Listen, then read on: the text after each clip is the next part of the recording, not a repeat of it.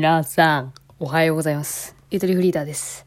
えー今回はちょっとまあ作業用になるんじゃないかなっていうくらいちょっと長尺になる予定なんですけれども、えー今回はリスナー先生、私に宿題をくださいという企画になっておりまして、まあ社会人になってから夏休みの夏休みの宿題もらえないじゃないですか。やりたいじゃないですか。まあ嘘なんですけど、すいません。大義名分です。宿題やりたいっていうのは大義名分です。え私はバズりたいです。宿題が欲しいよりも。しかしバズるためには何が必要かってことを考えたんですね、最近改めて。そう。初心に帰ってね。えーそしたらね、私にはね、看板となるものがね、一個もないんですよ。ゆとりフリーターといえばあれだよねっていうのがない。ヒカキンといえばビートボックス、はじめ社長といえばメントスコーラーみたいな。そういう看板がないのよ。で、看板ってどうやったら作れるかって思ったら、夏休みの宿題ですよね。今無理やりねじ込みましたけど、えー夏休みの宿題という作品を残すことによって、その作品が看板になってくれるんじゃないかという逆算です。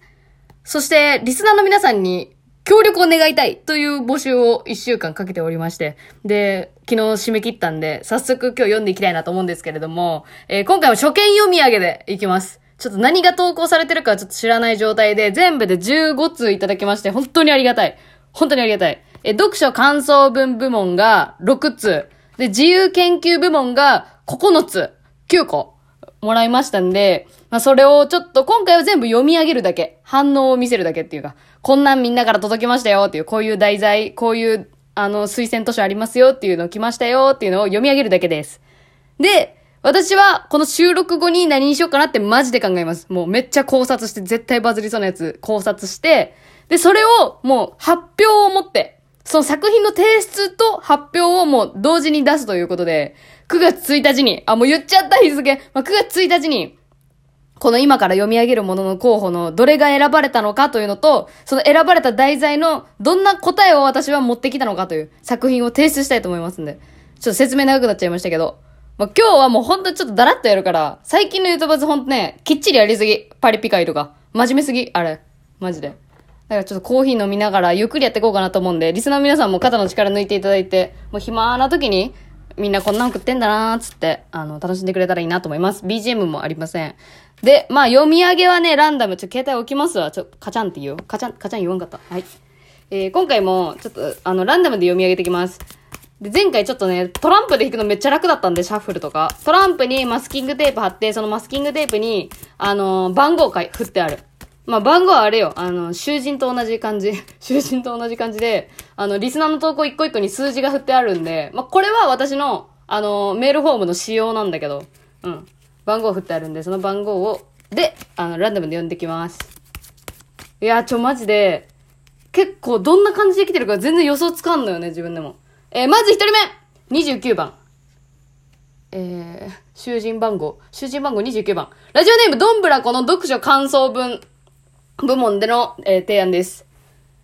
えっ、と、元、元けな子供の孫悟空が大活、あ、ちょっと待って、タイトルから。あ本のタイトル、ドラゴンボール元けな子供の孫悟空が大活躍。ブルマやプーアルなどの仲間たちとドラゴンボールを探す大冒険を繰り広げます。物語教えてくれてんの？えー、レッドリボン軍や、そんなんいんの？ピッコロ大魔王、ピッコロは知ってる、ピッコロ大魔王の魔の手から果たして7つのボールを集め、えー、シェンロンを降臨させることができるのか？とても面白い本なので、ぜひ読んでみてください。ゆとりさんならどんな願い事をしますか？あ、それいいねどんな願い事をするかって話ね。いや、ドラゴンボールクソ長いやん。読み切れるか？読み切れるか？あれ何巻くらい言ってんのもう？100巻くらい超えてんじゃないの？いや、ドラゴンボールはね、私ね、読んでたよ。あのー、ピッコロがまだちっちゃい時。ピッコロが、あのー、スタイル良くなってからは知らないです。話の内容。あれあれ、あのー、カリン様とかいたやん。カリン様。なんかあの、天空の方にいる人。あ、もうそこら辺から知らん。そこら辺さえも知らんけど。そこら辺から読んでないんだけど。あドラゴンボールか。いや、少年漫画がっつり読むっていうのはでもいいね。ああ、結構いいかも。その、どんな願い事をしますかっていう振り、いいですね。なるほど。え、でも、今月いっぱいまでにドラゴンボール読み切る？え、買い行くか、ブックオフに。いや、金ないのよね。いや、金ないとか言いながら、いや、いや、いや、買う。今回は買う、マジで。はい、次。えー次。えー、囚人番号38番。囚人番号呼ばれちゃった。えー、38番。あちょ、右ストさんマジで久しぶり。元気？ラジオネーム右ストレートでぶっ飛ばす。えー、読書感想文部門です。え、本のタイトル、人生の賞賛、前田裕二。あ、これ、ショールームの人でしょ？意識高い系の人ですでしょ？人生の賞賛。前田裕二の人生の賞賛。ゆとばつさん、こんにちは。ゆとばつさんに勧める課題としては、前田裕二さんが書いた人生の賞賛という本です。著者の前田裕二さんといえば、石原さとみさんの彼氏。ええええええええええ、そうなのマジでえ、私マジで何も知らんのそういうゴシップ。石原さとみさんの彼氏ということで話題を集めたりもしました。現在彼は配信サイトショールームの社長ということもあり、ネトラジパーソナリティのゆとばつさん共感できる内容も多くあるのではないでしょうか。あ、確かにな。配信系はしたわよな。また読み終わった後に意識の高さがプラス13キロぐらいされるので、ぜひ、めっちゃ最高やん。やっぱ意識高くなる。あー、でもビジネス書とか全然読まないからな。いいかもしれんな。あの、夢を叶えるぞってあるじゃないですか。水野慶也さんの。なんか、あ、あそこ止まりなんですよ。私そっち系で言ったら。本当に。物語系のやつしか。あー、でもね、最近ホリエモンチャンネル見たりしてるから、結構合ってるかもしれない。私の、私の気持ちの中では。なるほどね。さあ、次。次。えー、35番。囚人番号35番。えー、35番。おグレコさんや。ラジオネームグレコさんが、読書感想文、ちょ、読書感想文部門ばっか言っちゃうな。え、タイトル、のほほん雑記帳。知らん。のほほん雑記帳。あ、これなんて言うんだっけ？お、大月健二でいいんだっけ？大月健二が好き小説のステーシーとか、グミチョコレートパイン3部作も超おすすめやけど、まずはエッセイののほほんシリーズで、オケ、オーケンワールドに、あ、お、オーケンワールドにハマってほしい。てか、大月でいいんだよね、これ。読み方分かってないかも。大月健二って正直、ヘイやから、ゆとりさんがどう捉えるのか気になるところです。あ、大月健二って結構サブカル系な感じじゃないの？なんか名前だけ、待って、大月で合ってるかどうか分からんから恥ずかしい。ちょっと待って、大月健二。合ってる読み方大月健二で読み方合ってる。へえ、なんかね、あ、筋肉少女隊。いや、マジで名前だけ聞いたことあるくらいのレベル。王権。えこの人何も、ロックミュージシャン、作家、シンガーソングライター、大月健二。へえ。あー、でも全然詳しくないからいいかも。なんかね、サブカル攻めはね、ありだと思うんですよ、私やっぱ。そのイラストをね、最近ね、その褒められているっていうことを、ちょっとやっと、なんか、嬉しく感じてというか、自覚してきて、あ、これちょっとなんか、サブカルクソ女攻めありだなって思ってるんですよ、私の番組。よくないですか？リスナーの皆さんもサブカル、サブカルクソ野郎ですよね、皆さん。違います？サブカル攻めるには大月健二ちょっと知ってた方がいいかもしれない。サブカルじゃないのかな？え、ちょっとわかんないんだけど。え、ノーホン雑記帳っていうエッセイね。エッセイ読んだことねえ、全然。新開拓や、それは。えー、続きまして、いや、マジでエアコンつけてないから暑いんですよ。いや、ちょっと今回エアコンつけていい？マジで雑音増えるけど。もう今日ちょっとゆっくりやりたいから。ごめんなさい甘えます雑音増えますあ、でもこれイヤホンで聞いてる人嫌よな。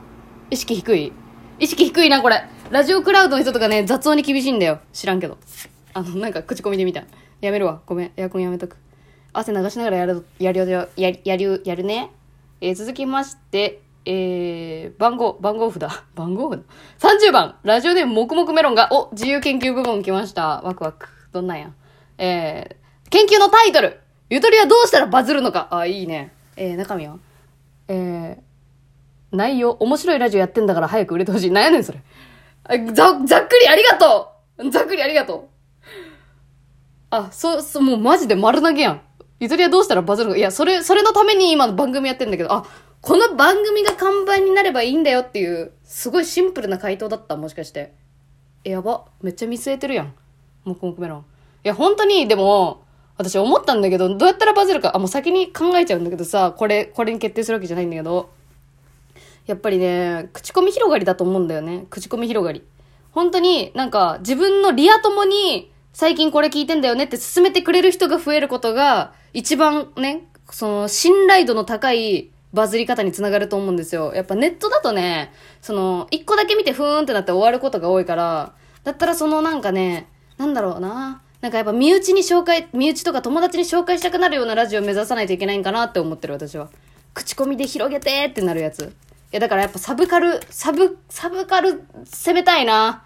センスいいやつはゆとばず聞いてるみたいな、ちょっとブランドを上げていきたいなっていうのは思ってるんですよね。はい。でもいい題材、いい題材っていうか、そ、それや、やってます？もうすでに。ありがとう、もくもくメロン。え、続きまして、36。あ、ちょっとこれでじゃあ一枠分終わりかな。